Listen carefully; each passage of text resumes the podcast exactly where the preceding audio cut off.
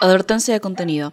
El siguiente episodio tiene, desde el minuto 52 hasta aproximadamente el minuto 53 y medio, discusiones sobre suicidio. Proceda con precaución. ¿Quieren arrancar con algo gracioso que pongan antes? No, de la intro. tendría que salir naturalmente de la conversación porque somos tres personas muy graciosas. O sea, si quieren digo prepucio de pollo para que quede algo grabado las- ¡No!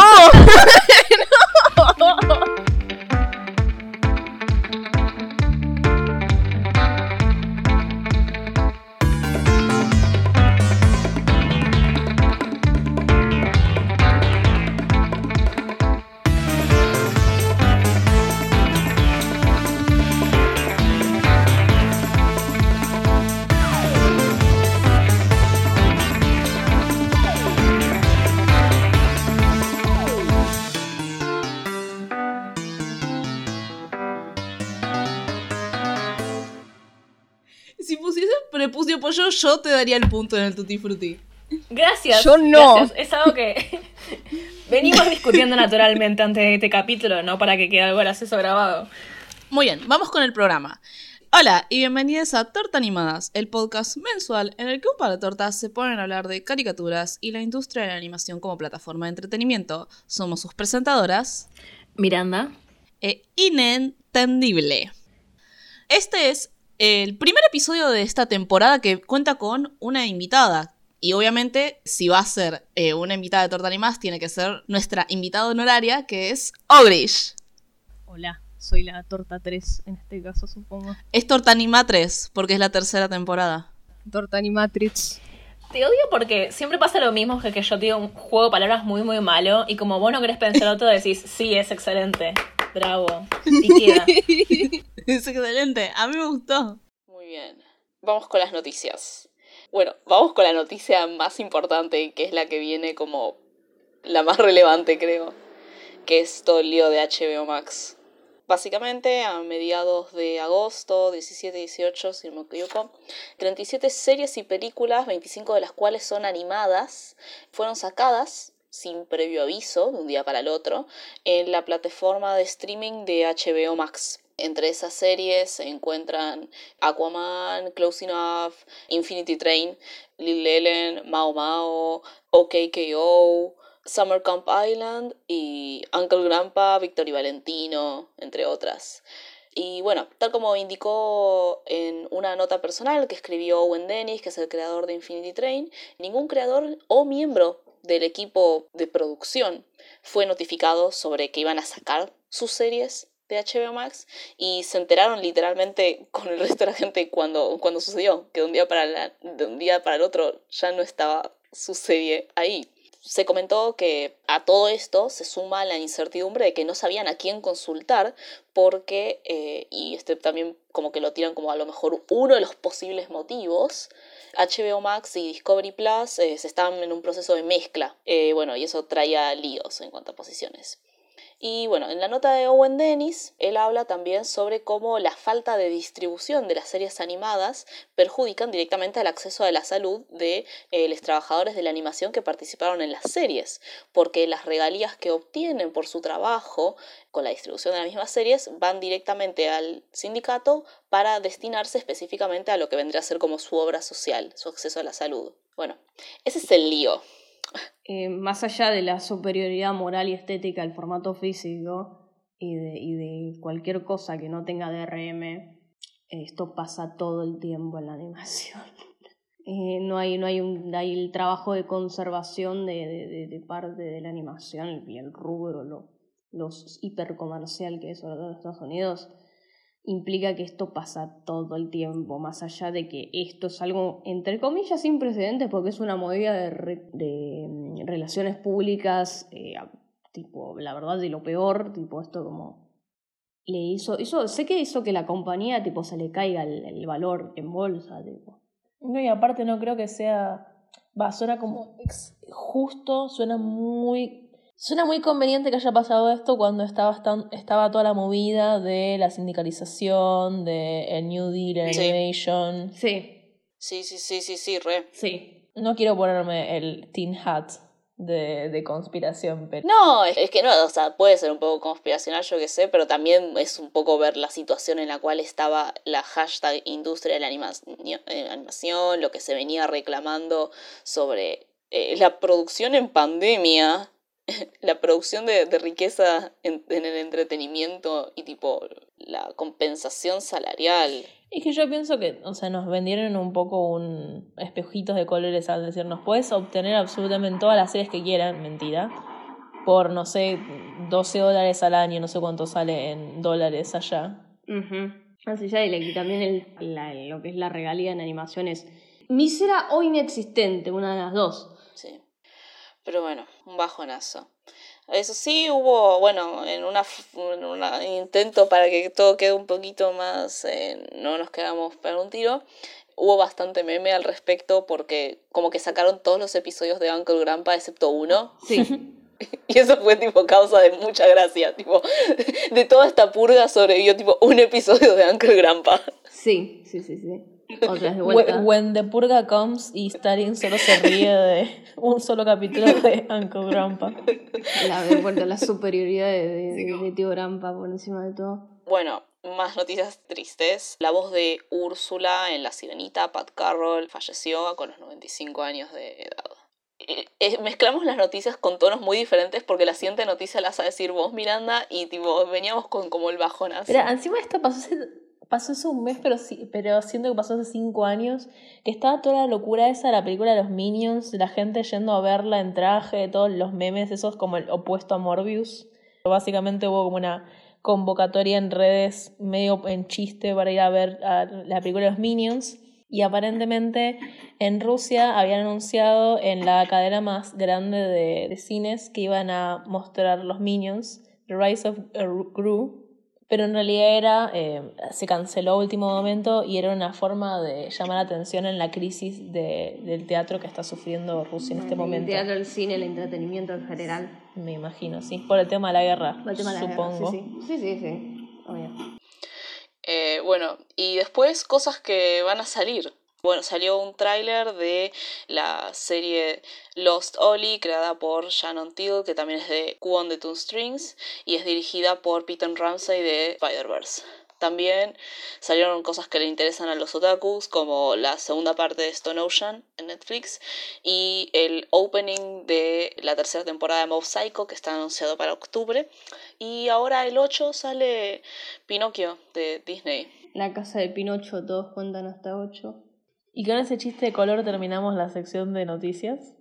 Pero sí. Y obviamente, si está Orish, tenemos que hablar de. ¿Qué serie? Hay una cosa que nunca verá la luz del sol, que es una grabación de la última vez que hicimos eh, recreo, que es que Inés me dijo que episodio a hablar la próxima vez. Y yo con total seguridad dije, Rocco's Modern World. Y después me dijo, no es así. y empecé a tirar fruta. Y dije como cinco veces cosas erróneas hasta decir, la Rocco's Modern Life. Sí, Miranda, es eso. Así que vamos a hablar de la vida premoderna de Rocco. Ese chiste también lo hice antes. La vida postmoderna de Rocco. la vida medieval de Rocco. La sociedad en la que vive Rocco. Bueno, listo, ya todos los chistes de mierda. Ok, ¿qué es la vida moderna de Rocco, Inés? La vida moderna de Rocco, o Rocco's Modern Life, es una serie animada por Joe Murray, también creador del Campamento de Laszlo, bajo la producción de Joe Murray Productions y Games Animation y distribuido por Nickelodeon y MTV Networks. En la última temporada participó Stephen Hillenberg, también creador de Bo Esponja, que pasó a ser director eh, creativo, y Joe Murray pasó a ser productor ejecutivo. Se realizó entre los años 1993 y 1996 y cuenta con cuatro temporadas y tres episodios, cada uno con un total de 52 episodios que constan de 102 segmentos, la mayoría de 11 minutos, excepto los dobles, que son de 22. También cuenta con un especial de 45 minutos, realizado bajo Nickelodeon Animation Studios y Netflix, distribuido también por Netflix, que es Static Clean, que salió en el año 2019. Esa es la parte de términos y condiciones, pueden hablar ahora. ¡Yay! Ah, claro. Pero yo iba a empezar a decir que confirmadísimo que la superioridad estética de Rocco viene por un lado con que Rocco es argentino. Pablo me lo va a discutir. Yo The Non-Believers me lo van a discutir. Que Rocco es argentino. Que Rocco es argentino porque la voz de Rocco, que es Carlos a las Raki, me cuesta un montón, que luego haría de la voz de Denzel Crocker y de Sheldon Nickenberg en Los Padrinos Mágicos. Y también está Tom Kenny, que hace la voz de Heffer, y que luego sería, y me paro de pie para decir esto, el mismísimo Bob Esponja. Si lo ven, tiene cara de Bob Esponja además. Por otro lado, también podemos mencionar a Mr. Lawrence haciendo la voz de Filbert, que después va a ser Plankton en Bob Esponja, entre otros personajes. Y el creador John Murray hace la voz de Rachel. ¿Qué decir? Yo, para, no, yo lo que decir es que Tom Kenny sí se ve gracioso y es más, es como el mismo tipo de hombre que, que Weird Al No, no, no, no, no, no. no, ah, ah, uh. O sea, son primos de, tipo de hombre, pero no son lo mismo. ok, ok, creo que toqué una fibra sensible. Pero bueno, una cosa que quería aclarar es que el mismo John Murray dijo justamente que a pesar de que le habían llegado varias solicitudes de gente que ya había trabajado eh, haciendo voz, eso que era conocida, como por ejemplo el mismísimo superagente 86, no sé por qué no me salía, buscó... Don Adams. Sí, buscó personas que no tuvieran experiencia para darle cierto je ne sais quoi nuevo dentro de la industria o lo que él pensaba, que es que no quería hacer un programa como los que ya conocía porque no le atraía hacer un tipo de programa así. Y también es en parte la razón por la cual hace esta serie, ¿no? Sí, o sea, tipo había como una especie de disconformismo con el estado de la TV de su parte. Un poco lo mismo que venía pasando tipo con otra gente, tipo antes de que antes de como el 92 más o menos, de que justamente era Nickelodeon el lugar donde esto tipo podía llevarse a cabo, porque Nickelodeon tenía a partir de los 90 hasta probablemente hasta que Bob Esponja tomó flote y la guita empezó a hablar, eh, más que cualquier otro principio que podía llegar a tener la compañía en ese momento, se ameritaba esto de que no, porque nosotros escuchamos a los pibes y no escuchamos a los padres. yo siempre hago la distinción entre lo que es para chicos y lo que es para padres. Y, mm, es más o menos lo que, lo que le llevó tipo, a convencerla de, de laburar con Nickelodeon. Creo que era una cosa de que quería ver si, si, si podía financiar algo, algo, un proyecto personal, tipo. No esperaba nunca que quedara tipo como en una, en una etapa de aprobación, sino más bien tipo usar la guita de Nickelodeon para para hacer un, un, corto que, que, que era My Dog Zero. ah, es un corto que es bastante reminiscente a un par de cosas que salieron, tipo, no sé, en los 80 en el National Film Board de Canadá. Tipo, tiene como esa onda. Es estilizado, pero no estilizado en una forma aburrida a lo PA, sino Nada, no, o sea, esto es una cosa que si, que si alguien vio un corto de National Film Board sabe exactamente de lo que estoy hablando nada, o sea, la idea le mostró eso y como que había potencial para hacer un show, pero lo que le pidieron era que, haga otra cosa. ese concepto de My Dog Zero probablemente no iba a funcionar para, para expandir mucho en un show tipo completo. Claro, sí, sí. Eh, y lo que hizo, lo que hizo fue agarrar tipo, un par de personajitos que tenían tipo sueltos de acá de allá. A Rocco lo venía tipo dibujando así en cuadernos y huevadas así. Heffer ya, ya había laburado para MTV, él tipo había hecho un, una, una idea, tipo, en el momento en el que MTV, tipo, hacía, comisionaba muchos ideas animados a varios artistas, y en ese idea que él había hecho, tipo, estaba como el, prototipo de Heffer, que era una vaca con un, con jopo verde. Los IDs que eran, eran como una cosa para poner entre medio de, programas? Sí, o sea, básicamente es lo que dice el nombre, tipo, es la identificación de canal. Cuando en la época de la tele análoga lo único que tenías eran los números para guiarte con qué canal era, estabas y la guía, si, y si la guía se te había caído abajo del sofá no tenías idea en qué canal estabas. Y la, la función del ID es esa, decirte en qué canal estás y bueno, ahí nace un poco la creatividad de cómo podemos comunicar eso y a la vez comunicar la identidad del canal mediante marketing. Claro, como las bolitas de Telefe. Exactamente, sí. Es un buen ejemplo. es mi referencia. Pero está bien hecho. Está bien. Sí. No, ayuda, no me dejan decir bolitas de Telefe en este programa. Pero te estamos diciendo que está bien que lo digas. Censura. Nadie dijo que no. Ok. Me recontrarró olvidé de preguntar igual al principio. Orish, ¿cuál es tu relación con eh, la vida moderna de Rocco? Yo? ¿Por qué elegiste hacer este capítulo con nosotras y no otro? Ah, porque Rocco es eh, probablemente, y el arte de Joe Murray en general, Tipo, tanto Rocco como el campamento de Laszlo, el hecho de que de chica oh, supe distinguir, supe distinguir que claramente eran del mismo chabón por cómo estaba dibujado, y que después vi el, los créditos y era, ah, es el mismo. Eh, el arte de, de, de, este chabón está, tipo, me empapó por completo y es un poco un karma, no me puedo sacar, tipo la forma en la que dibuja los ojos y las sonrisas. Este, eh, eh, todavía peleo con esa, con esa parte de mí que sigue dibujando los ojos así aunque no quiera. Perdón, la forma en la que dibuja boquitas, sobre todo la de Rocco, es. Si lo hubiera visto de chica también me hubiera reconfigurado el cerebro, ¿no? Nada, no, no.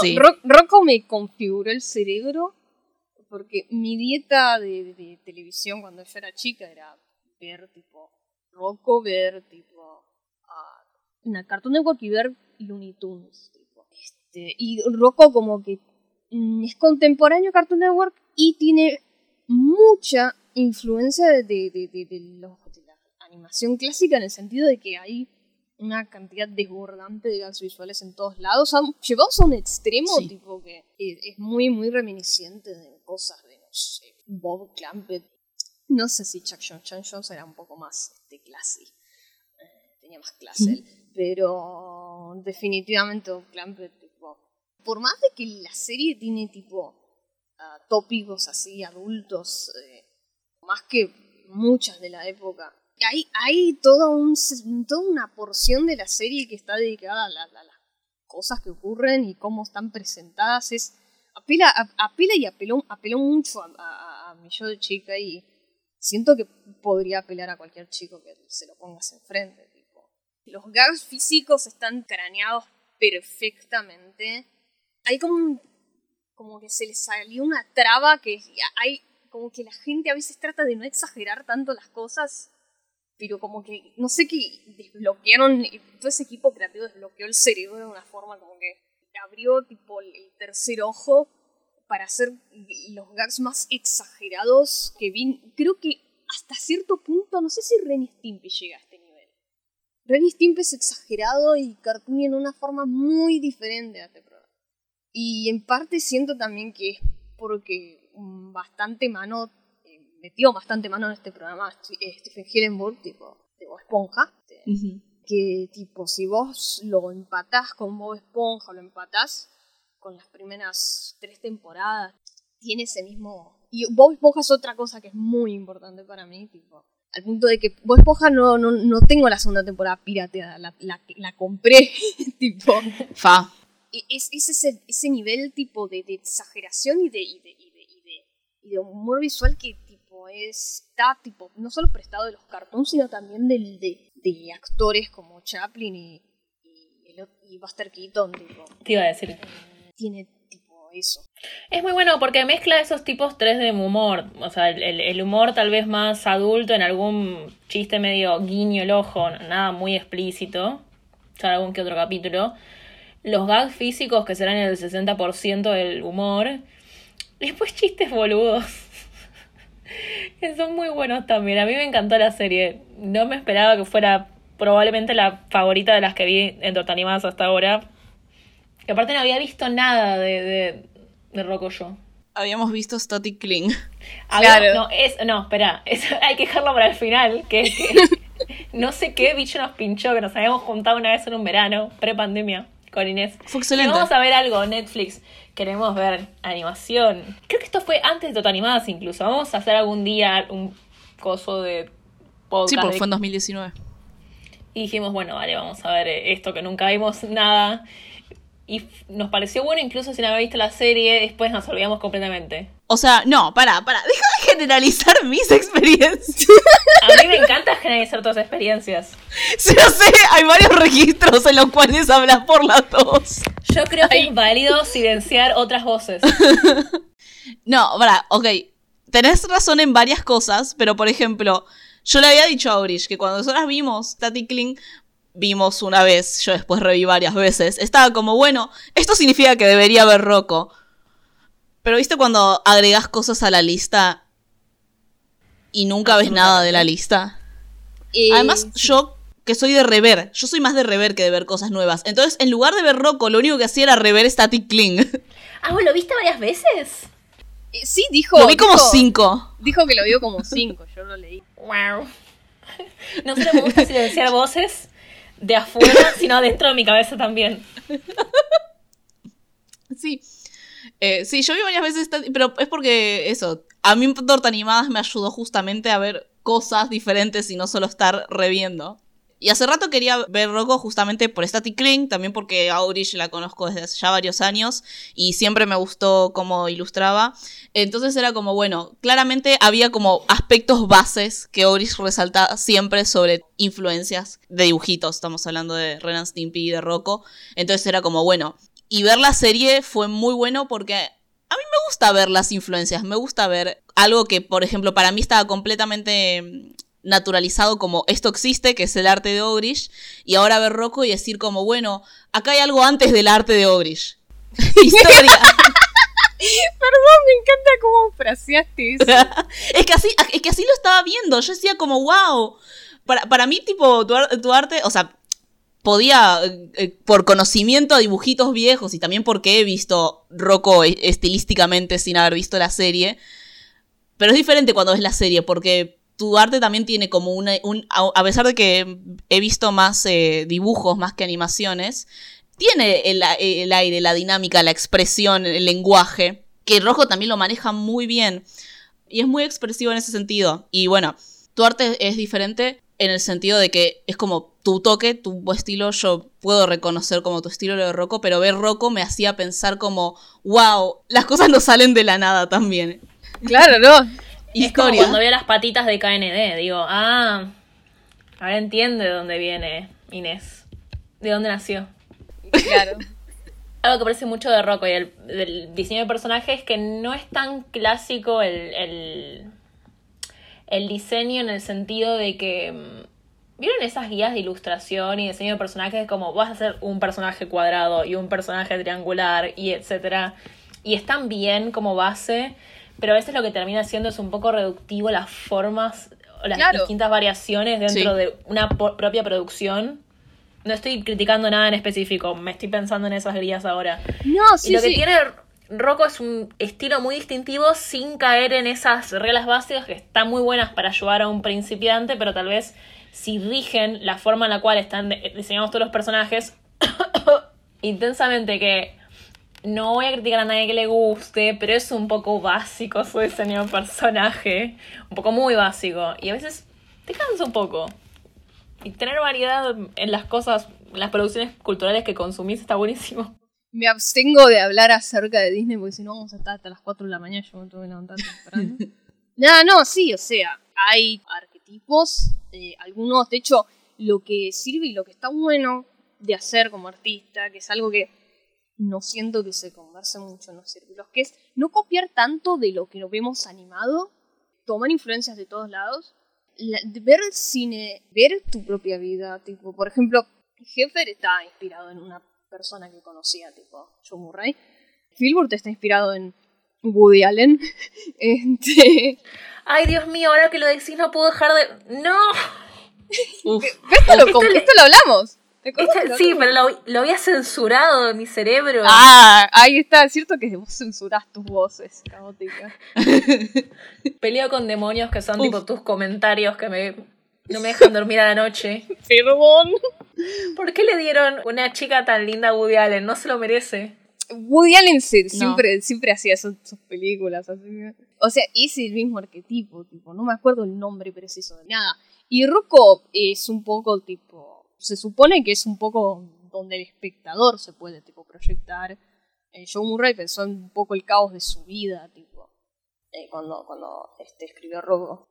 Este, y el, el caos de la vida adulta en general, porque Rocco, la vida moderna de Rocco, cuando lo ves chico, decís, ah, bueno, es Rocco y su vida es, está, tipo, patas para arriba y pasan muchas cosas loco, locas, pero Rocco es acerca de la vida adulta en realidad. Tipo, Por Sí. eso yo digo que es más adulto que Ren y Stimpy, porque está un poco al nivel de Dogman, pero sin ser, sin ser lo áspero que es Dogman. Es que a diferencia de Ren Stimpy, es literalmente una sátira de Sin ser tipo, esto es una sátira sobre la vida moderna de los 90, es un poco eso, es como comentar tipo ir al shopping y, y pasarla para el orto, ir al cine y pasarla para el orto.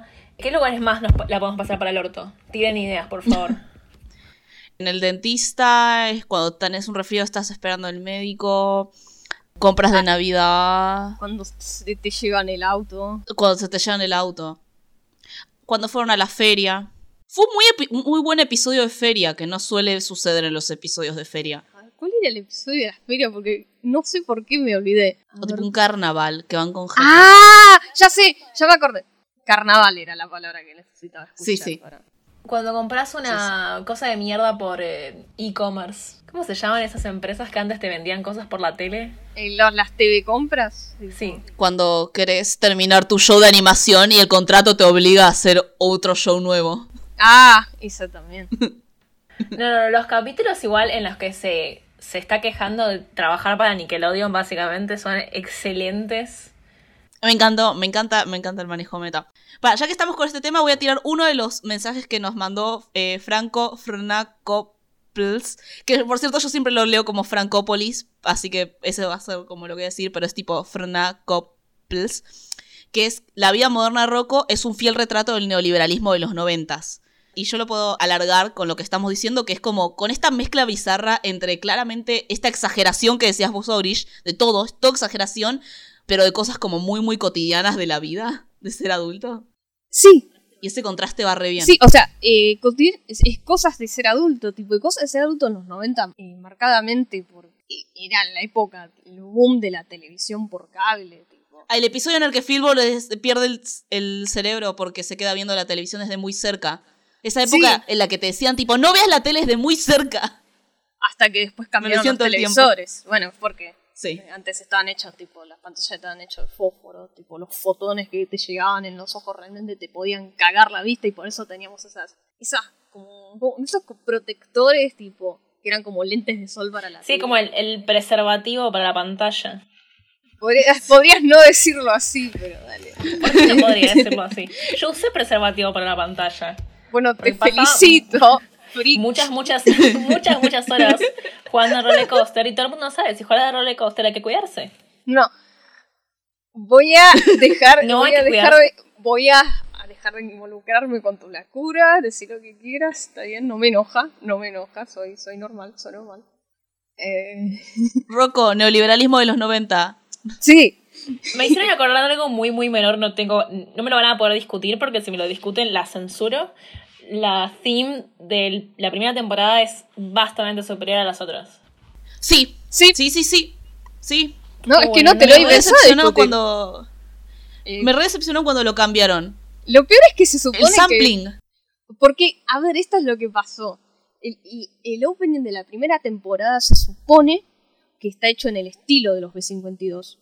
El opening de la segunda está compuesto por los B52. Y no me gusta tanto. Como que trajeron a los chabones de verdad y, y, no sé, no, me decepcionó un poco. Al final el simulacro era mejor. Nada de eso, no, sí. Eh, ya, ya, ya de, a partir de mitad de los 80 arranca toda esta, toda esta locura, ¿sí? Y la, la, TV por cable gana mucho, mucho eh, momentum durante ese, ese tiempo. Tipo. Ver esta serie fue tipo ver lo mucho que el rol tipo grande de la televisión que tiene como herramienta de, impulsadora tipo del argumento de los episodios. La televisión ahí como puente para, para, para, para llevar la trama de un lugar a otro. Es realmente como, ah, cierto que la tele. Bueno, y por eso no aparece la tele en Static Link. Pienso justamente eso. Pienso en que. Sí. Nada, eso se acabó.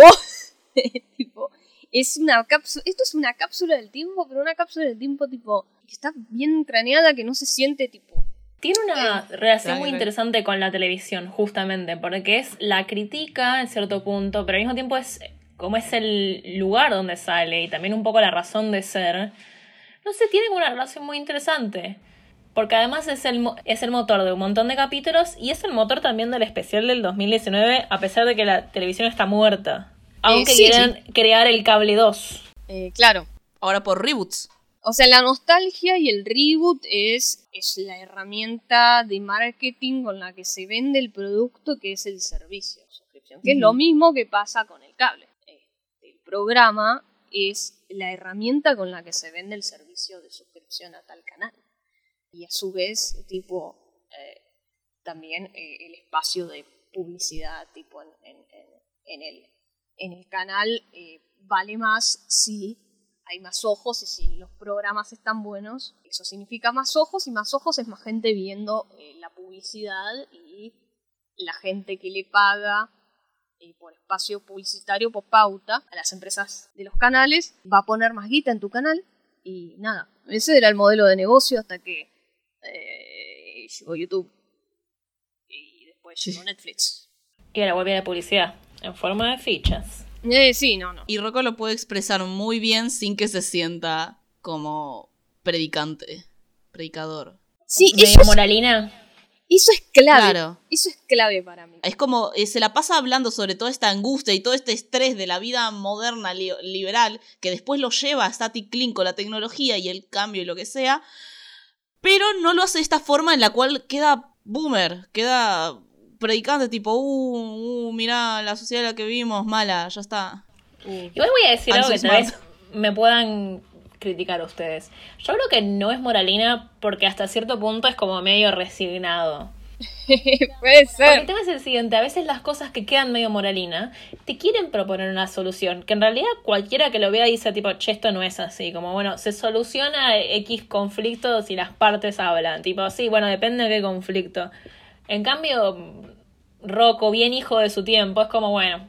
bueno, aprendes a convivir con ello en algún momento muchas de las cosas. igual. No, no, a mí me parece bárbaro. A mí me parece bárbaro porque yo soy muy. Yo voy a, voy a humillarme acá públicamente. Yo voy a decir que yo soy nihilista, tipo. Este. No pasó nada, porque esto es una grabación con dos personas que te quieren. Está bien, no, no, yo porque ahí está como muy mal visto, tipo, decir que sos nihilista porque se desvirtuó el término, se desvirtuó como gótico, se desvirtuó es un poco tipo aprender a convivir con, que no tenés el control de todo y de que, nada, las cosas a veces no se solucionan con un discurso épico que, hace que, el malo diga, uy, che, no, me equivoqué, perdón. A veces... Uh, bardeó a Arnold. Este, yo me había olvidado de Arnold.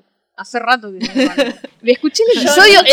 ni, pies, en ella. Escuché, escuché el episodio de Arnold de Tortanimadas, pero no vi Arnold para ver el episodio de Torta Animada, porque normalmente es bueno, salió Torta Animada y me pongo tipo, a jugar, no sé, un videojuego de fondo, tipo, hace rato. Bueno, a mí me pasó que lo comparé un montón con Arnold, porque hicimos el capítulo ahora, y también con Ren Stimpy. Del cual debo decir que este salió campeón ante ambos, debo decir que yo.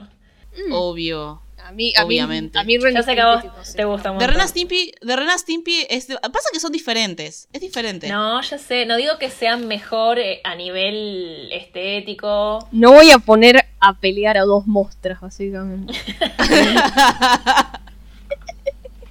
La corona es suficiente para ambas. claro. Ah, Tengo dos manos. Tengo dos ojos. ¿Qué? ¿Cómo? ¿Qué Uno lo dedico para ver. Hiciste como una versión bastardeada de tipo He only got two eyes. Un camaleón. Me encanta. Bueno. Eh, ¿De qué estábamos hablando?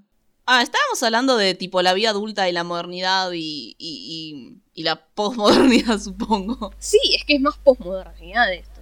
Mm, ese es todo un debate. Ah. Ay, bueno, está bien, señorita Artes.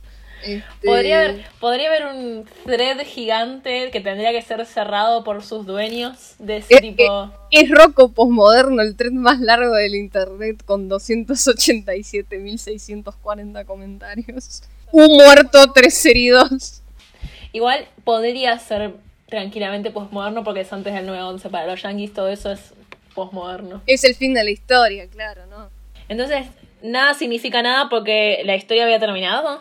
Claro, no, la historia había terminado. Ignoren lo que pasa en el resto del planeta durante los 90. La historia terminó para nosotros, jaja. Inés se quedó sin laburo. ¡Wow! ¡Como Rocco! Ay. Bueno, mi vos habías buscado cosas sobre la hashtag Muger. ¿Por qué lo decís así como si fuera mi área de interés, investigación? No, solo había... ¿Qué, no, qué, las mujeres no son tu área de interés e investigación? o sea, sí, pero no tenés que decirlo de esa forma dejarme tan en, evidencia. no, básicamente que considerando además que Simensky estuvo tanto tiempo en Nickelodeon y que tuvo tanta importancia para la producción de esa época, después en el libro Art in Motion, Animation Aesthetics de 2008, ella tira una especie de crítica que no es tampoco tan fuerte igual, es como un comentario crítico que dice que a los animadores hombres les cuesta crear personajes femeninos fuertes que sirvan como modelos a seguir. Y dijo de Rocco, serie, serie que ella produjo, que las mujeres eran dibujadas bien dotadas, esto lo traduje, well endowed, porque pensaban que dibujar a las mujeres de manera tradicional era más fácil. Yo lo traje a discusión, porque siempre hablamos de este tema, porque bueno, somos mujeres, signo de pregunta, el thread más largo, etcétera, etcétera, etcétera. es un tema que me interesa. Y esto esa cosa de, bueno, cuando no era un tópico discutido en los... Eh, por fuera de los círculos críticos de tipo, ¿qué hacemos con la representación de mujeres? Cuando no estaba tan normalizado el tema de tipo girl boss. Sí, pero además en general, tipo, a ver, el, no voy a decir que no se discutía en los círculos feministas, pero tal vez quedaba muy encerrado ahí y claramente no llegaba a la discusión de fans de Rocco, que la mayoría además eran pibes. Y también lo que Simensky dijo es que los creadores de Rocco eran pibes talentosos que hacían una especie de boys club. Y que trataban de hacer que los personajes fueran graciosos, pero muchas de esas mujeres eran estereotípicas. Una crítica, yo creo que bastante medida y bastante coyuntural. Son los 90, digamos, ¿no? Eh, sí, sí, o sea, que era un poco como... Y, y sí, también tipo, en esa época, el estudio donde, tipo, el despacho que tenían, tipo, para laburar en Rocco, tipo, había, eh, ¿cómo es esto? en el filtro de café había, había medias sucias. Podan Poemeyer de, había arrancado como escritor de Los Simpsons y se hizo más famoso por ser una de las dos cabezas de Phineas y. Y sabía arrojar cuchillos y arrojaba cuchillos, tipo... a un, escritor, tipo, le corrían el, el auto de estacionamiento, tipo... Era un poco como lo que a mí me gusta llamar, tipo, un vestidor de, de, un club de, de fútbol, tipo. Eh, era un poco que también permeaba un poco la, la escena tipo de la, de la animación, sobre todo tipo. Y es más, tipo, John Murray había dicho que era una cosa tipo Termite Terras, tipo, que es, eh, es el estudio donde que tenía tipo donde estaban tipo la, la unidad de Ted Saber y era el Termite Terras, que era tipo un cuchitril, tipo afuera de, de, los estudios de la Warner, tipo medio apartado, que estaba infestado de termitas, y que también tenía un poco esa cultura. Había tipo un dibujo de Porky que habían tipo, le habían hecho un, parece un glory hole en la parte de la nariz y ellos metían la pija, tipo. Este, esto, es, esto es historia real, tipo. Para, boludo, ¿dónde sacaste eso? Necesito. Ok. Misoginia, pero made some points being funny. A, lo que, a lo que me refiero es que toda esa. Todo, es que por más de que a mí me guste mucho toda esta, toda esta escena de, el estudio cartoon caótico, consecuencia de una economía en la que los trabajos eh, no eran tan escasos y la gente no estaba tan desesperada por volver de su vida a una entrevista de trabajo constante. Se permitían, sobre todo cuando juntas muchos chabones, y esto lo sé porque yo era varonera en el primario, es un vórtice de, este tipo de, de actitudes eh, y esto, esto infestaba, y yo creo que también tipo permeó un poco el humor de los cartoons del momento. Em, es un poco más que una causa, una consecuencia de la cultura. Recordemos eh, lo que pasó con Bill Clinton, tipo. No hace falta dar más explicación que eso.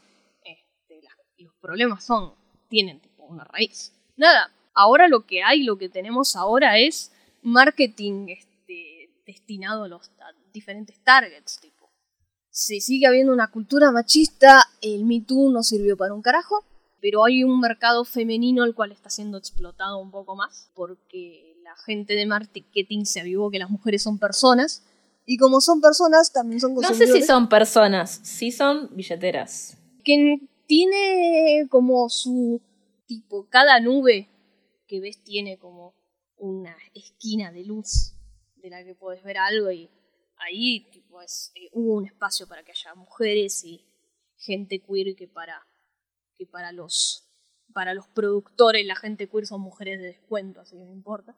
Para que tipo tengan un poco sus voces, sean un poco escuchadas. Porque no sé si la idea era que Rocco tenga personajes femeninos fuertes, sino que tenga escritoras femeninas.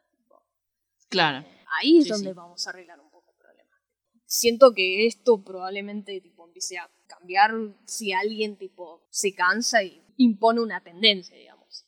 Que es un poco eso lo que tiene. Es que hay un problema, que es que tipo en realidad no es un problema, es desde dónde habla Simensky, ¿no? Siendo tipo una mina en una posición extremadamente poco regular para la época, siendo básicamente no cabeza de un canal bastante innovador en su momento, que es igual también un poco el, cómo definir personajes femeninos fuertes y que sea una sola cosa, que es el problema que decía Inés, tipo, ahora la moda de la girl boss. Claro. Eso es porque definimos como personaje femenino fuerte una girl boss, que en realidad no lo definimos porque acá nadie diría eso. Claro, o sea. Pero desde el punto de vista marketinero. Claro, no, porque a ver, Rocco no es un superhéroe. Eh, Rocco es un, es un personaje de los hermanos de los hermanos Cohen que el tipo la vida lo vive cacheteando. Bueno, lo que dijo em, en una entrevista del 97, tómenlo con esa entrevista del 97, Joe Murray es tipo, nosotros no planeamos hacer un o sea, la gente nos dijo, che, no hay personajes femeninos fuertes o que sean role models. Bueno, ninguno de estos personajes tiene que ser seguido por nadie, no es el... Que tiene su, su crítica, obviamente, porque en realidad lo que uno podría criticarle a Rocco es tipo, no hay variedad de personajes femeninos porque hay pocos. Si bien la amo a la doctora. Ah, lo amo. El, cast principal sí, son chabones, eso es verdad. ah, bueno, y, y bueno, y y Bev, que la amo. Oh, que me parece mucho más grave lo que dice, grave, lo que dice Paola de tipo el ambiente. No porque haya algo malo necesariamente en que haya tipo calcetines tirados y hasta el Glory Hall me parece ordinario pero gracioso en cierto punto. Es más tipo lo que sabemos después, post historia de tipo esos ambientes no ese en específico, pero ese ambiente de boys club, como lo dice ella, tipo, qué tipo de ambiente generaba para las pocas minas que trabajaban. Eh, eh John K. John K, básicamente, sí. Sí, sí, sí. Y también no, no, por eso. Minas, ¿no? Eh, pero eh, bueno. Sí, o sea, como a ver, como persona que durante un momento de su vida pensó, yo quiero hacer un cartoon. Y que todavía quiere hacer un cartoon, pero le da mucha paja agarrar un cuaderno. Como persona que, que, que durante su vida ha escrito cosas así, de, cartoons eh, para la facultad, para cosas personales, como mujer, también puedo decir que yo comparto la opinión de John Murray y la opinión que también tenía Lucy de que los cartoons no tienen que educar a la gente. Mi problema no es que haya que faltan, que faltan personajes mujeres creo que algo que agradezco de Rocco, que hay muchos contemporáneos y posteriores que no tienes que las mujeres son graciosas este, y son y las mujeres que hay, que son pocas, además de ser graciosas, eh, te podés tipo compadecer con ellas, relacionarte con ellas. Son personajes entretenidos, son personajes que no, mm, no están escritos para ser tipo burlas o, o deleznables no, hay, no, hay, no están escritas con desprecio en las mujeres de Rocco, por ejemplo. Yo siento que lo que falta justamente son más de eso y no sé si realmente un, director hombre puede brindar más de eso, sobre todo en los 90. Por eso siento que lo que falta justamente es una multiplicidad de voces y además no solo en Rocco, sino una multiplicidad de programas dirigidos por mujeres donde a las mujeres nos dejen ser graciosas, que ese es uno de los grandes conflictos del siglo 21, vos entras en Twitter y hay un montón de chabones que insisten que las mujeres no son divertidas. Y es algo que escuché 500 veces en mi vida, que las mujeres no son graciosas. No, y es terrible eso, porque es como al final del día que es una mujer bien escrita, tipo, una mujer aburrida. Eso es como volver al sexismo, volver al sexismo. que te enseña. Las mujeres de Rocco, que son pocas y no son, entre comillas, hashtag profundas, pero tipo, ¿quién en la serie lo es?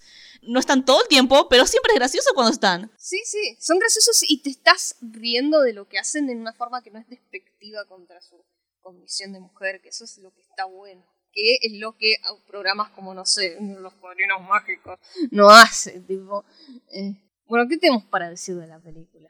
Yo tengo cosas para decir de la película porque yo crecí con este programa, lo vi mucho de chica eh, y, me, y cuando me senté a ver la película fue como, no puede ser, está buena, lo hicieron bien. Encima, este viste que tipo 2019 era la época en la cual todo el mundo online ya se estaba empezando a dar cuenta de que había una tendencia al reboot y a nadie le estaba gustando. Al menos la gente que tiene un cacho de tipo como constante crítica a las cosas que consume, estaban como, che, el reboot se está volviendo como la estrategia base de consumo, de producción, no está copada. Y en ese contexto sale Rocco. Claro, o sea, hay un poco de trasfondo de producción en esto, de que esto no es un accidente, que, que esté bueno no es un accidente, no es serendipia. Tipo. A Nickelodeon, Joe Murray se le acerca a Nickelodeon y le dice, che, viste que esto de los reboots está pegando, querés tipo traer a Rocco eh, a lo largo de la, última década. Este, muchos fans querían que vuelva Rocco porque, porque querían que vuelva. Y la idea fue, bueno, puso un par de límites. Uno, eh, no tenía que estar hecho con la filosofía nueva de Nickelodeon. ¿Cómo sería la filosofía nueva de Nickelodeon? Y ahora, ¿qué hace Nickelodeon? Contrata estrellas y mete a pendejos a actuar y les arruina la cabeza. Sí. Eh, pasa esponja todo el tiempo. Y nada, o sea, que le den libertad creativa a él. Eso es lo que pedía, libertad creativa. Pidió, no, no quería computadoras, tipo. Fue como, la película está animada, los lápices son a mano, las tintas son a mano, los fondos son a mano. Creo que lo único digital es el color y algunos detallitos boludos. Tipo. la animación dentro de la animación es digital. O sea, a propósito. los, los, los, los, cabeza gorda, este, 3D, todos chafas y eso digital, obviamente. Sí. Eso fue hecho tradicionalmente con Kata. La verdad es que si era tradicional, no, tenemos que buscar a esa persona. Claramente es el nuevo dios de la animación. Este, pero nada, tipo, puedo traer el equipo viejo, tipo, eh, gente con la que había arrancado a laburar, este, Martin Olson, Doug Lawrence, tipo, gente que fue clave para la escritura de, de rock en general. Hermoso. Eh, Muy cuidado por la producción. No, no, la película salió bien por, porque es una película enfocada, es una película nada, hecha con amor, tipo, que tanto como Botanas Locas habla acerca un poco de, de los cartoons. Desde otro lado, desde, el lado un poco de, esto de la demanda porque vuelva tal cartoon, tipo. Y todo, todo lo que acarrea eso. Eh, sobre todo en una industria que es famosa por agarrar talento joven y succionarlo de muy de temprano. Ver tipo a Rachel volver a tomar un tablero de animación, tipo, porque hay algo en su vida, tipo, que recuerda con cariño. Es muy conmovedor para mí que soy una pesimista, ¿viste? Tipo, es que yo no pienso que uno tiene que sí o sí saber sobre lo que escribe. No, mentira. Lo que voy a decir es, uno necesariamente tiene que vivir de lo que escribe, o, escribir de lo que vive, pero claramente hay un casi reflejo o mucha intimidad en cómo se sabe la vivencia de ser animador. En la industria además, no un animador tipo la idea ideal en el cielo de qué es ser un animador y todos los sueños que puedes llegar a tener cuando entras a estudiar animación, sino claro. ser animador en los 90 y ser animador en el 2018, 19. Claro, claro, sí, sí. Es también porque tipo, John Murray desde el principio mostró desencanto industria, porque también el flaco vivió los 80, vivió toda la poronga esa de, de, de, los Thundercats y He-Man, y vivió lo, lo, esa época de, creatividad increíble de los 90 y vive ahora este momento, tipo, ya igual teniendo un lugar dentro de todo cómodo con la industria, pudiendo elegir a sus clientes. Que es un lujo que no todo el mundo va a volver a tener en la vida en esta industria.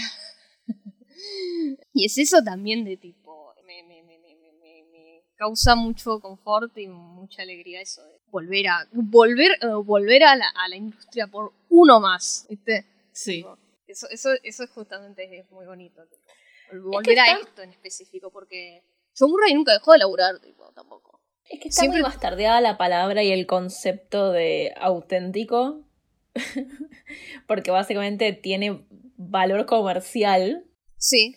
Y nos olvidamos que también tiene un poco valor sentimental artístico hasta donde lo podemos medir porque es súper subjetivo. Pero yo creo que, tipo, a vos te parece auténtico. Sí. Si te parece a vos auténtico, debe parecerle auténtico a mucha gente que trabajó en la industria o que no trabajó en la industria, pero que está en las afueras y quiere entrar y sabe lo difícil que es. Sí, no, no. Me parece auténtico a mí una persona que tipo que observa mucho en la industria, observa lo que se supone que es la meca de la animación. Tuvo que sentarse en un tablero a animar por horas y horas y horas. Y sabe lo que es tipo en un no sé si esto es agarrar la pala, pero sé lo que es.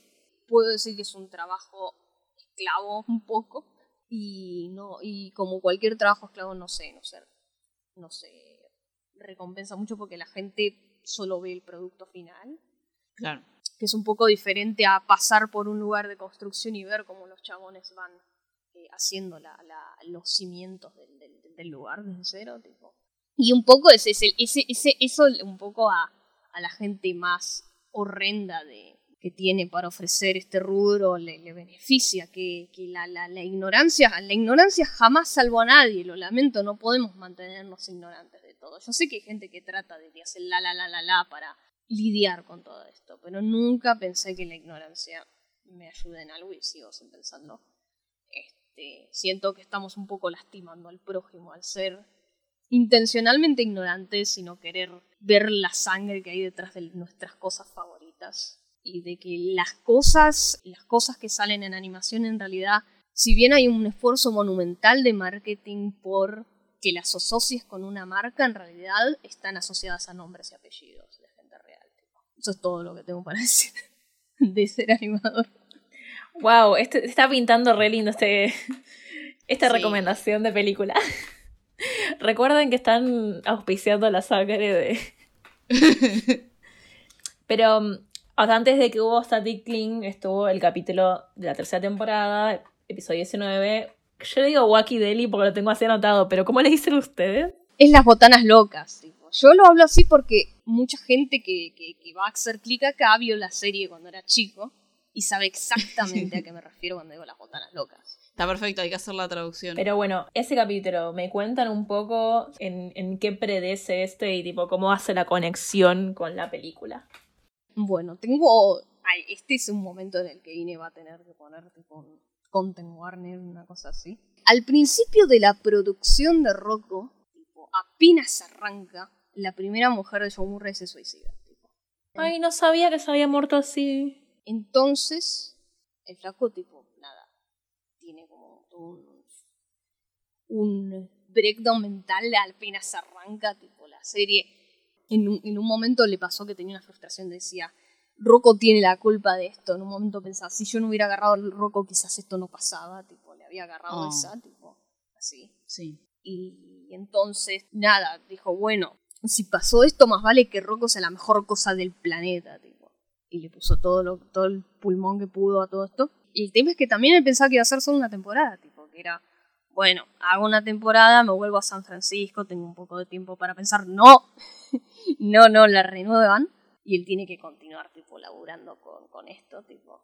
Para la tercera temporada de la serie queda medio quemado y le pasa la mano a Stephen Hillenburg. Eso es un poco, tipo, el detrás de la producción de, de, Rocco, tipo. Y lo que yo presumo que en parte inspiró un poco eh, lo de las botanas. Sí, o sea, mientras lo contás es como, bueno. Y también por lo que contabas antes sobre la explotación, a pesar de que cada, cada momento y cada desarrollo de la tecnología va a tener como un, un sabor diferente de explotación de los jóvenes. Es como. Sí.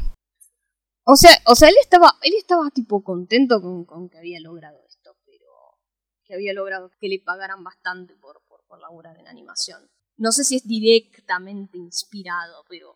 no, obvio, pero eso no quita igual que también fue como una cosa que tuvo que vivir y que es una mierda. que irte a la mierda y que estés atado por un contrato a tipo claro. esclavamente seguir y seguir y seguir produciendo y seguir y seguir y seguir. Igual, y te digo, o sea, John Murray está bastante contento de que hicieron cuatro temporadas y cerró, de que no se extendió más. Las cuatro temporadas le parece tipo una buena cantidad y, está muy conforme con cómo quedó todo. Lo del queso de, las botanas locas estaba inspirado en una cosa que se habían peleado con un productor porque querían poner una banana a ellos y les decían no, pero el queso es más gracioso. Tipo... Ah, el debate de las bananas y el queso. Lo leí, lo leí. Cheese to meet you. Cheese to meet you. También hay, es un poco tipo, yo creo que para la gente tipo que no sabe un corno de animación, es un y, y, de cómo se animaba en la época, en los 90, que es muy diferente de cómo se hacen las cosas ahora. Es una ventana un poco bastante por más de que esté exagerado un poco. No, pero vos lo, pensás desde el punto de vista de, no sé, sos, eh, sos una niña que está viendo la serie y te enteras cómo funciona el dibujito que estás viendo por primera vez. Porque la primera parte te muestra el proceso, bueno, con, con, los gags visuales y todo, pero ves la mesa de animación, ves el escaneo, ves la producción, todo encima con los mismos chistes, no se vuelve como esta cosa pedagógica, que es lo, que decías, nunca intentó serlo, entonces logra mantenerse divertido mientras te enseña eso, y cuando sos grande, grande, grande que, que hace animación, está como, jaja, esa es mi experiencia, grande que no hace animación, dice, jaja, ahora sé cómo funciona un dibujito. Claro, no, sí, sobre todo tipo, cómo funciona un dibujo de los 90 antes del traspaso total a digital. Sí. Nada, también depende de la producción pero la, la, la, la pero Susana, la cámara plano, pintar los celuloides, este, bueno, eso, igual eso lo hacen los coreanos, pero lo de hacer tipo el, el, la lectura del, del story, eh, cuando tu show está escrito a partir de los stories y no a partir del guion, las correcciones, las peleas, por ver qué cosa queda bien y cuál otra, ¿no? que son cosas que pasan cuando empezás, cuando laburás en una animación en grupo. Y aparte, es gracioso, perdón, es lo importante, porque podría llegar a haber sido muy aburrido. Claramente, véanlo chicos, porque nosotros no lo contamos de forma tan graciosa, pero cuando lo ves, absorbes todo esto y decís, pero me estoy cagando de risa al mismo tiempo también. Y yo creo que hay algo que explora tangencialmente en el capítulo este de la tercera temporada, y que después lo habla más en el en Static Link, que es la especie de relación que tiene el fan con el producto cultural, digamos. Que yo creo que es una cosa que los niños más pequeños y también gente más grande se puede identificar más. Pero yo creo que podría llegar a ver este capítulo y tal vez no entender del todo todas estas cosas, reírte más por la situación, pero definitivamente sí ponerte en el lugar de, de de Rocco y justamente tipo decir, bueno, esto es importante para mí, este momento entre yo y la televisión es importante. Que lo era. O sea, no sé si la gente tiene dimensión todavía de tipo lo importante que era el ritual de ver la televisión. Sí. Bueno, si vos cine, ya sé. Vos seguís viendo la televisión. Pero yo a veces me olvido porque ya no lo hacemos más. Y después me pongo a pensar, yo cada sábado y cada domingo me tiraba enfrente de televisión y consumía fácil horas y horas antes de empezar mi día, antes de empezar a hacer cualquier otra cosa. Y claramente, tipo, no, uno no podía ir al creador de un show y tipo y decir, che, tiene que volver. Pero tiene esa relación casi íntima. Es una mirada honesta con respecto a cómo funciona.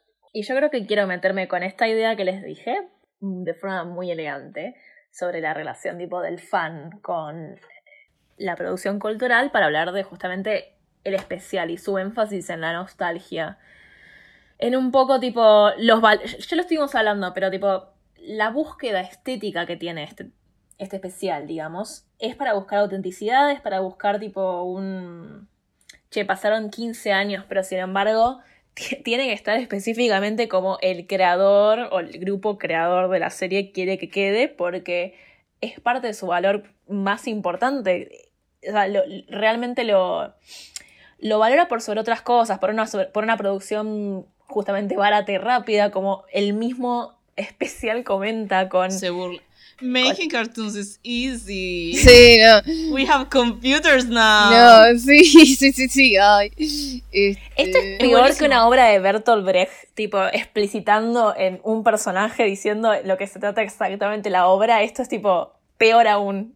Y lo amo. Bueno, cuando van a traer a, van a traer a los a los de vuelta, Ed Vighet le dice tipo, Rocco, vos tenés que ser el que lo proponga, no puedo ser yo, a pesar de que tipo es mi laburo, porque hoy en día los fans son los que tienen el poder. Sí, sí, me acuerdo que eso le dice. Bueno, sí, yo recuerdo tipo en los 2000 que había un montón de peticiones, no sé si, se acuerda esto, pero en los 2000 tipo eh, en la internet estaba todo esto de los cartoons de ahora son una mierda y quiero que vuelvan los de los 90.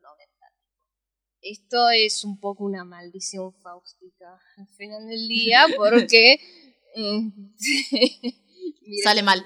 Sí, obvio, siempre sale mal. Eh, un poco yo creo que también, tipo, lo deben haber tenido como medio hasta las pelotas con esto de, de traer Rocco de vuelta, tipo, hashtag soltar, tipo. ¿viste? Y nada, tipo, lo bueno es que cuando volvió no fue una puta mierda. Y. Sí. Pudo haberlo hecho mal. Solo para de, vengarse. hecho, y de hecho es gracioso que al final de la, de la película, el Rocco dice, che, pero el cartoon cambió, Rachel, vos lo hiciste, lo, lo, lo hiciste mal.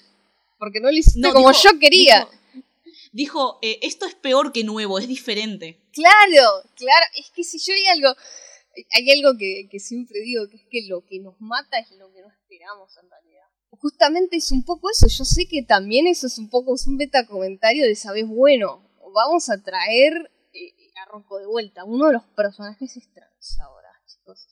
Y esto obviamente va a, a dirigir todos los ojos encima, a excepción del, del, del- de película en sí.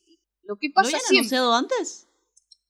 No, es que lo anunciaron en un artículo de que, de que, de que iba. O sea, dijeron, bueno, se viene, el- se viene el- el- el- la película de Rocco. Y pasó su tiempo, pasó tipo ya eh, cerca de la fecha en la que se iba a estrenar, uno de los personajes es trans.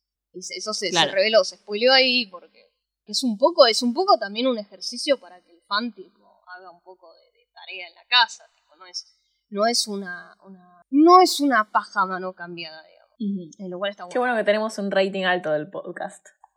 ¿Qué significa eso, perdón? Dijiste paja en el podcast. ¡Ah! ¿Está bien? ¿Qué te- Pero todos nuestros episodios están marcados como explícitos. Bueno, pero fue como no lo esperaba. Ah, bueno, pero cuando decía. Ah, pero ese prepucio del pollo. Una palabra es un término médico. Ah, sí. Ahora Voy a ir al doctor, tengo prepucio de pollo. No la palabra prepucio, claramente.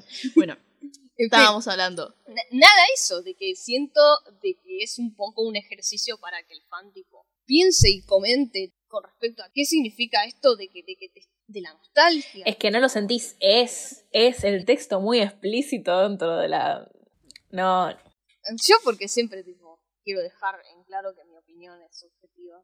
No, es que tu opinión al respecto puede ser subjetiva, pero en- en- está en el texto de la serie. Sin usar la palabra nostalgia, es como que está nombrada en silencio todo el tiempo, porque es, es la misma trama. No es solo el contexto en el que se produce, que igual obviamente es importante, porque como dijo Inés hace como 80 minutos, es en el 2019 cuando sale, cuando ya un par de años de todo esto de los reboots y de tipo ya nos estábamos un poco desencantando. Y, la, el especial tiene en cuenta eso.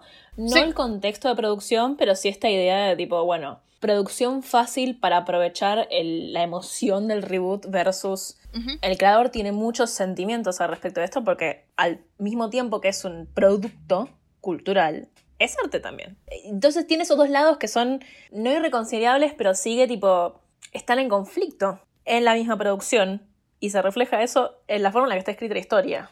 Claro, Como queremos vender nuestro cartoon, pero también nos están obligando a vender un cartoon. Vamos a hacer un cartoon sobre tener que rehacer tu cartoon. Claro, un poco porque yo pienso en, en Rachel tipo vendiendo helados en medio de la nada en la suya. Y una tipo vienen con no, porque tienen que volver los, los, los, los, los cabeza gorda, tipo, dale. Y, y, y, y, eh, es como bueno, todo, todo lo que significa eso, tipo, también volver un poco, tipo, es, es tanto tipo pensar eh, para qué poronga querés que vuelvan los cabeza gorda.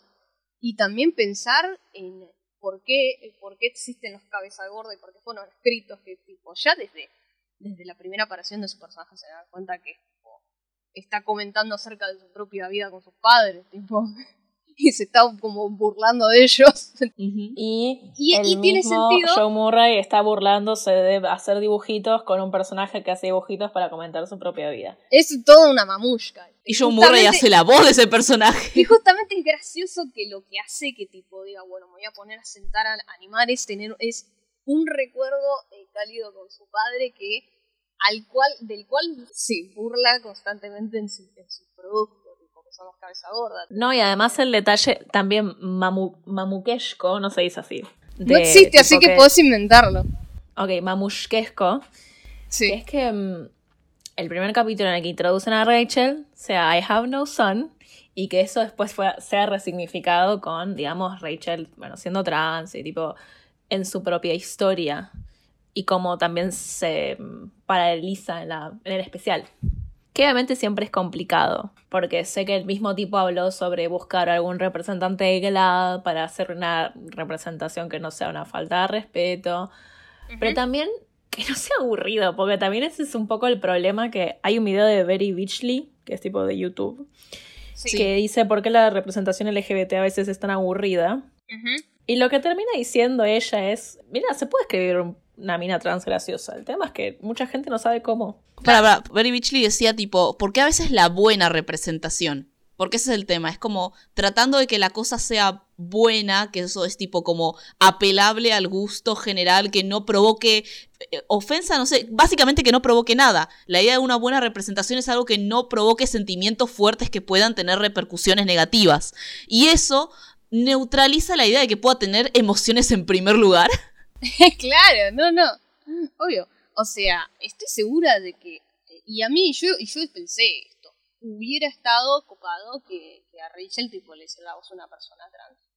Esto lo digo yo. Pero en general yo, porque tipo no me voy, no voy a anteponer mi opinión por encima de la de una persona trans. Este, eh, a mi novia Isabela le gustó mucho el personaje, tipo, ella siendo trans, tipo, no, no le afectó en nada, no se indignó. Siento, y ella también siente, que, tipo, está bastante bien lograda la, la idea, por más de que quedó eso ahí medio colgando es, una crítica constructiva, porque yo no, no, creo en el escándalo.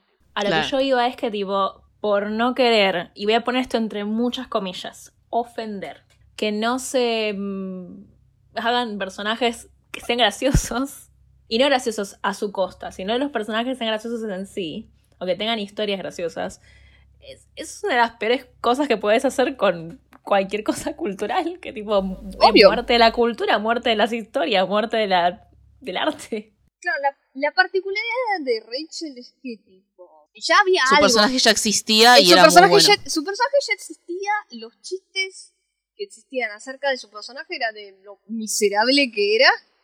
Este, y el comentario con Rachel es más de que ya no es miserable. Este, sí, es muy tierno. Eh, sí, no, es muy bueno. Tiene un, eh, tiene un enfoque muy lindo en ese sentido. Y el humor ahí, el humor ahí iba con que Rachel tipo quedaba como una persona completamente normal a comparación a sus dos padres. Tipo, esa era la comedia. y el tono monótono de Joe Murray para hablar. Sí, él, eh, cuando habían extrañado el personaje al principio, por los 90, él no quería, porque a él no le gusta, no le gusta actuar, pero insistieron sus compañeros porque dijeron que querían escucharlo gritar porque él, tiene una voz muy monótona, muy chill. Y de hecho va, va bien tipo, con el perfil del personaje, que justamente una persona normal en, una familia tipo de, locos. Eso con lo que decís de, de Bev, cabeza grande, mi Belorbo. Está loca, pero está bien eso, no está mal. No está mal que esté loca, es un personaje cartoon, tipo, eso eh, le da beneficios, le da puntos y de hecho le da carisma y encanto. Yo solo dije ojo, yo no dije que estuvieras eh, pisando mal por ahora.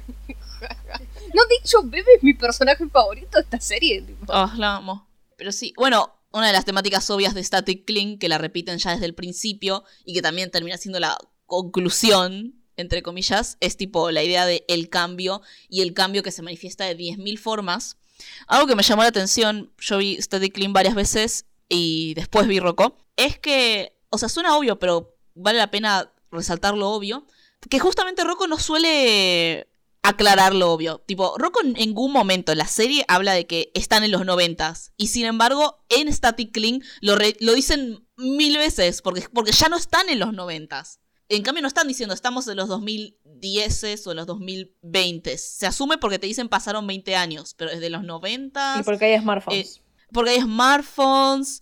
Es como, eso está muy bueno porque se pone a hablar en realidad sobre otra cosa y termina concluyendo con la cosa de tipo, no te dice, el cambio es bueno o el cambio es malo. la conclusión es, el cambio está bien, porque hay cambios que son copados. El cambio está. El cambio está, y, te va a agarrar y, no vas a poder escapar de él. Vos, sos el siguiente. Vos puedes estar literalmente enterrado en una cápsula y en algún momento vas a resurgir y te vas a tener que enfrentar con la realidad. Claro, no, no. Porque te hace un, te hace un comentario clásico, clásico serie Rocco al principio, que es tipo Rocco siendo abrumado por los cambios y, y, y Ed Cabeza Grande también siendo abrumado por los cambios del desempleo. Y uno está como, oh, sí, la sociedad de hoy en día, cambio, cambio, cambio. Pero después te da tipo la contrapunta, que es tipo, bueno, Rachel, Rachel cambió para bien, Rachel cambió para ser feliz. Claro. Yo cuando estaba cursando animación allá por 2014 me iba a tatuar a Ralph porque me conectaba mucho con su miseria, tipo haciendo cartón y salió este especial y ya no me puedo tatuar a Ralph. porque yo salí del closet y ahora soy feliz. Sí. Mm, así que nada. Yo creo que también el personaje de Rachel cayó también con la gente trans porque justamente es es eso, es, es, es, es. Rachel se siente cuidada, toda la producción, esto que vos decías de cómo está hecho la animación, todo se siente como, bueno, el cambio está bien y nosotros con, el, con, con, cómo están las cosas hoy en día hacemos las cosas como queremos, con lo que podemos. Claro, no, no, eso. Hay una cosa de la que quiero hablar que estoy viendo acá, estoy poniendo mis ojos, mis ojos están enfocados directamente en el outline, y es cómo hicieron para que no censuraran todos y cada uno de los episodios de la serie. Sí. Bueno, eh, podemos hacer una breve, un breve tour por algunos de nuestros episodios favoritos o los que vimos que nos encantaron. Sí. Está, por ejemplo, todo el debate el piloto real versus lo que realmente quedó. Que básicamente es para hacer el comentario de tipo, Heffer no testeaba bien con audiencias, lo cual no lo entiendo. No, no es que no testeaba bien con audiencias la producción creyó que no iba a testear bien con audiencia. Ah, ok. Ah, ok. la producción no sabe nada. Eh, no, jamás sabe nada. Ok, perfecto. Yo creo que hubiera sido un piloto mucho mejor. Me gusta mucho más el capítulo ese que el de Trash Show Madness. si bien. ¿Cómo se llamaba en latino? Basura de locura. Pero bueno, el segundo capítulo. Ah, perdón. Ese El segundo capítulo de la serie, ¿sí? Sí, el segundo capítulo de la serie, que es eh, Leap Frogs eh, que sí fue censurado efectivamente. Una rana romántica, tipo, se llama. Ese en latino no lo censuraron. Yo lo vi en la tele. Superioridad. Sí. Yo lo volví a ver y fue como, esto salió en la tele. Esto salió en Nickelodeon. Vivíamos en una sociedad. Esto es tremendo. Y yo lo vi y me encantó. Y de hecho fue el primer comentario que hice viendo esta serie que es tipo, wow, cómo se nota que las condiciones de de creación y de, qué, y de qué cosas podían pasar y que no eran diferentes, si bien efectivamente este capítulo es un poquito zarpado, incluso para los sensores de esa época. Esto, esto hoy salía en Adult Swim. Ese es el tema. ¿Sabes qué me gustó? Rocco tiene uno de mis episodios favoritos de musicales. Muy bueno. Eh, ¿Es de la basura? Zanzibar o el musical de, de Rocco. El de reciclar es uno de mis es uno de mis, está como para mí el nivel del de Community en mis episodios musicales. Bingo, mención de Community. Y no fui yo. El de Community me gusta un poquito más, pero porque as ex persona que veía Glee es como que tipo es, mi reivindicación. Lo mejor es que lo vi años después, así que ya odiaba a Glee, porque creo que si lo hubiera visto cuando veía Glee, no sé qué hubiera pasado. Me hubiera reído mucho, pero hubiera sentido mucha vergüenza, porque tiene razón. Pero es excelente esta. Igual, ya hice una, una pregunta retórica que varias personas me respondieron. Vos me la respondiste además en privado después. Del tema de los em, episodios de leyendas humanas. Leyendas, leyendas urbanas. Sí. Pero tipo, ¿qué onda con todas las cosas de tipo reciclaje en los 90 también? Tienen como. O sea, no es que ahora no se recicle claramente, pero esa onda como. Y era el sabio desde la época. Tipo. Yo recuerdo en el primario cómo me inflaron las pelotas con el reciclaje. Ok. Yo había visto, tipo, no sé si ustedes lo cap si vos lo captaste en su momento, Paula, pero yo vi todo un takedown que hizo alguien sobre el capítulo 7A de la cuarta temporada de Closet Clown, sobre cómo está, toda esta lectura como gay del capítulo. Eh, yo eh, sé del, del metacomentario del episodio, porque es bastante transparente. Y porque lo, lo, han comentado otras personas, pero ¿cuál, cuál, cuál, cuál es? ¿Qué es lo que vos querés traer acá cuando lo decís? No, no, yo creo que podemos linkear el, el video ese que vi al respecto, que lo explica muy bien y tampoco me quiero robar la, toda la explicación que hace el chabón, pero hablando de censura, que tal vez podían pasar algunos chistes subidos de tono, medio guiño guiño, no los ves, no los entienden tanto los pibes, pero efectivamente, tipo, un personaje gay iba a ser muy difícil que pasara en los 90, digamos, en la tele, en un cartoon además, más que en otras cosas, tal vez sí. Es interesante porque es como todas las distintas, no quiero decir referencias, pero indicaciones dentro del capítulo, pequeños símbolos que hacen una lectura básicamente de el cabeza grande, básicamente descubriendo su sexualidad a través de la metáfora de tipo, es un payaso. Pero el payaso no es el payaso en realidad, es tipo, está descubriendo un aspecto de su sexualidad que antes no conocía. Y tipo, toda esa referencia de tipo, el payaso que lo, lo introduce, el concepto del payaso, se va con su, su animalcito a, le dicen, no queremos gente como ustedes acá. Sí. Claro, no, sí. Los, los países escandinavos, por ejemplo. Claro. Era tipo uno de los pocos lugares donde estaba legalizado y mejor visto ser gay, entre muchas comillas. Claro, claro. Sí. No sé, está bueno porque es como, claramente después lo confirmaron años después y no es una lectura como muy salida de los pelos, es bastante coherente. Sí, sí, estaba muy bueno ese video y dije, bueno, o sea, claramente no es la primera vez que tienen interés en representar, entre muchas comillas, una historia LGBT, integrándola muy bien a la historia sin ser de nuevo tipo, mira, tenemos el personaje gay y no hace nada, solo gay. No, sí, o sea, es la idea de poder traer una narrativa comentando esto porque y que tipo no se capte tanto. Y aparte se llama Closet. Claro, no. Una de las cosas más el, título en inglés es Closet Clown, tipo, que es el payaso de closet, tipo. Sí, o sea, es una forma de, saltar la censura que es como, es como se hacía con otras cosas. Es, eso, es un poco, es ese tipo de, lenguaje tipo que se, que se viene usando en la tele, más que nada en la tele, porque siempre fue un medio muy restrictivo y muy jodido para la libros y el cine nunca fueron tan así. La tele. Ah, sí, el cine sí. El cine sí, no, el cine sí, tenés razón. la Hay cosas, ok, ok, ok, ok. El código Hayes, tenés razón con el código Hayes, eso es cierto. Pero el cine también tiene más antigüedad y ha, y ha pasado por más etapas que la televisión. Sí, obvio, simplificar con. Antes no había gente gay, era gente gay, es muy eh. simplista para ser redundante, pero bueno. No, o sea, lo que yo quería decir con esto, que pero la, es más que la televisión, nace en un momento de la historia, así, momento más importante de la tele y, su nacimiento y todo eso, ocurre en un momento de la historia donde había tipo mucha censura y esto y como que forma un poco los códigos de la tele, ¿viste? Este, Pero también porque es hipervisible, que es el tema con el cine también. O sea, incluso más que el cine, porque el cine vos tenés que ir al cine, la tele está en tu casa. Entonces la gente que muestran está en tu casa. Eh, decirlo de forma efectiva. Es como, es como que, es como que los, pequeños duendes de la televisión se meten en tu casa. entran en tu casa, entran en tu, en tu, en tu propiedad privada, ponen a, se ponen a hacer bailes locos enfrente tuyo. También forma un poco la televisión como medio. Tipo, el cartoon para televisión, y yo digo siempre que la televisión fue un flagelo para la animación yankee, tipo, cortó mucho los presupuestos y es un medio en que, que, que, inherentemente siempre estuvo, la publicidad siempre tuvo como una garra firme en la televisión como medio. Y eso, eso ya te modula la forma en la que vos podés comunicar tus mensajes, porque tenés a la, al que pone la pauta, que termina decidiendo un poco si lo que vos tenés para ofrecer va o no con la filosofía de su producto y si sacan o no la plata para bancar al show.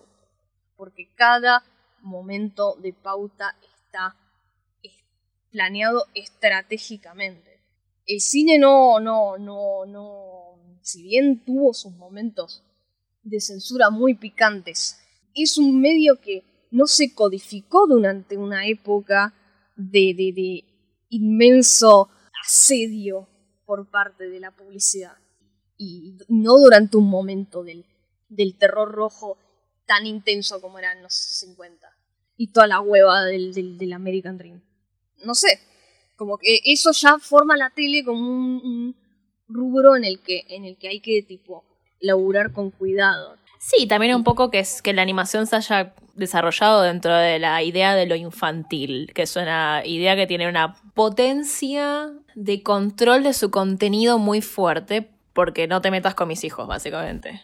la devenida de la, de, la animación para TV está intrínsecamente ligada con la idea de que la animación es para nenes. Y esto ya lo comenté el año pasado, con el hecho del cartoon del sábado a la mañana. El show de Vinny Cecil, este, auspiciado por Mattel, que tenía publicidades de Mattel en los cortes eh, de cada segmento. Nada, no, tipo, eh, nace con esa idea. Y es eso, es eso para mí un poco el el gran karma de la televisión como medio.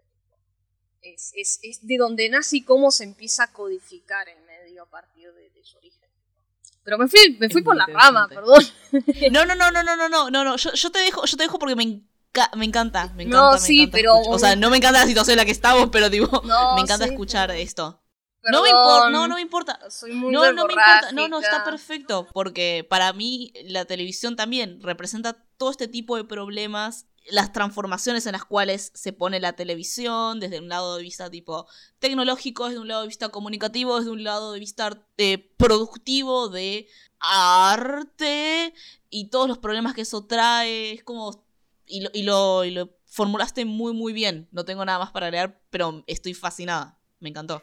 Pero bueno, si no tienen ningún capítulo más para agregar, podríamos ir aproximándonos a quién es la torta. Que tenemos varios comentarios y además todas tenemos nuestras opiniones, seguro. Sí. Que estaba bastante relacionado igual un poco con el problema de que no hay muchos personajes mujeres.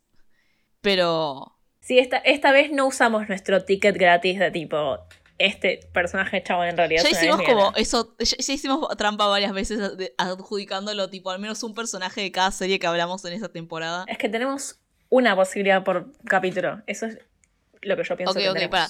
Eh, voy a la segunda. y no estamos usando esta, así que la próxima tenemos voy dos. A la, voy a al mensaje de Franco que habían mandado antes, porque uno era el comentario ese y otro había dicho: la lesbiana honoraria es la hija de cabeza grande, que encima es dibujante y trans, o sea, la mitad de la industria.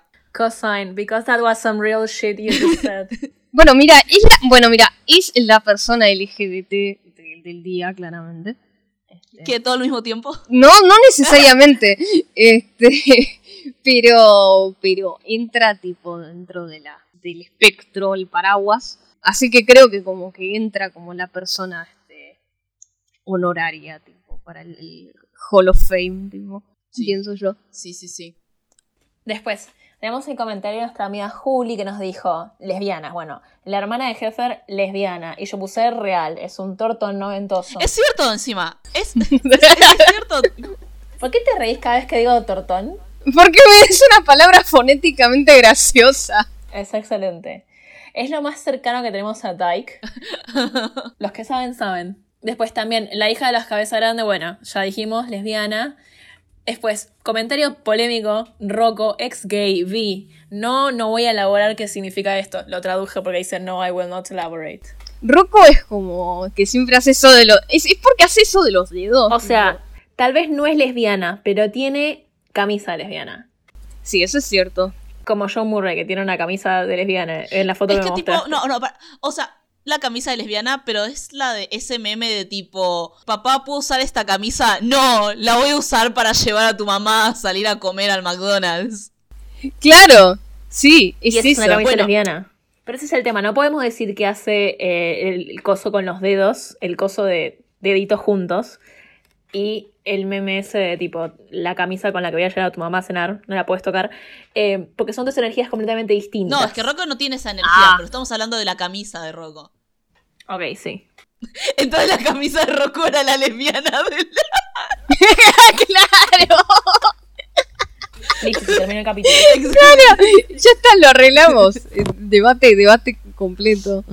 Ah, eh, bueno, y Juli, también había dicho que la del Garfio, que es la doctora Hutchinson, la esposa de Filbert, de Filbert, eh, eh, formativa. Y la verdad que sí, porque tipo, si sos una, una chica con una mano de gancho, un garfio. Yo creo que es tipo, yo creo que igual el Salón de la Fama de las Mujeres Raras. Eso Ay, la amo, es, la adoro. ¿Puedo decir la palabra con P? ¿Cuál es la palabra? No, no, no puedo decir porque después me enteré que... ¿Cuál es la palabra? ¿Qué?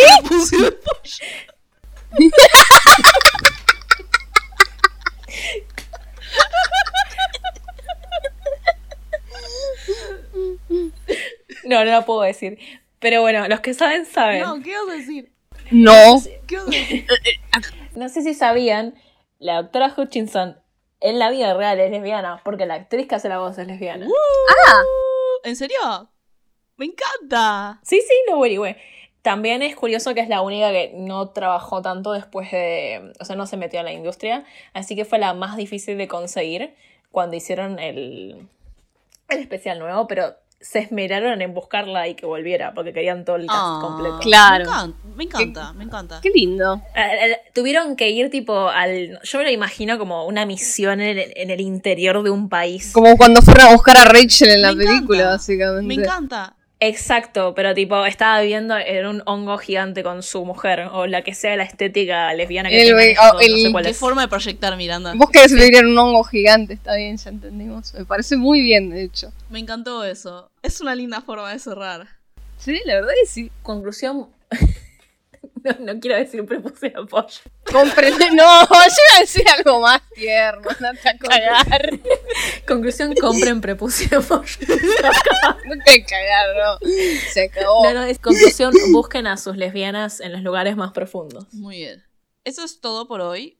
Muchas gracias, Aurish. No sé si quieres decir algo eh, más sobre la serie o en general, pero es como. Eh, no sé, la verdad, eh, hago dibujos y estoy en Twitter y hago dibujos. Eso es lo que quiero decir. Quiero, quiero, quiero hacer un chivo porque lo necesito. Comisionen a Aurish. Ah, yo comisioné a Aurish. es muy Comisionen bueno, a es Orish o mueran. Es eh, Arro- una. arroba Obrishtunes con z punto- punto- tu- Twitter. Exacto. Twitter. Aurish Toons con Z. Va a estar etiquetada de todas formas en la publicación. Los cartoons son mi vida. Eso es lo que dice. Oh, gracias. No, gracias a ustedes. Bueno, Miranda, ¿de, de cuál, cuál, cuál va a ser el, el próximo episodio? Si nos escuchan hace rato, sabrán que se viene octubre, por lo cual se viene algún capítulo temático de Halloween. Este año toca Over the Garden Wall. Vamos a tener un invitado, de nuevo, repetido, nuestro queridísimo Dante. Así que nada, eso. Así es. Gracias por escucharnos. Pueden seguirnos en Twitter e Instagram y Tumblr, que es arroba tortaanimadas. Pueden donarnos nuestro cafecito, que también es tortaanimadas. Eh, la música del inicio y del final fueron hechas por Nahuel Torres en Twitter e Instagram y Polyviews en SoundCloud. Los links van a estar en la descripción. Hasta la próxima.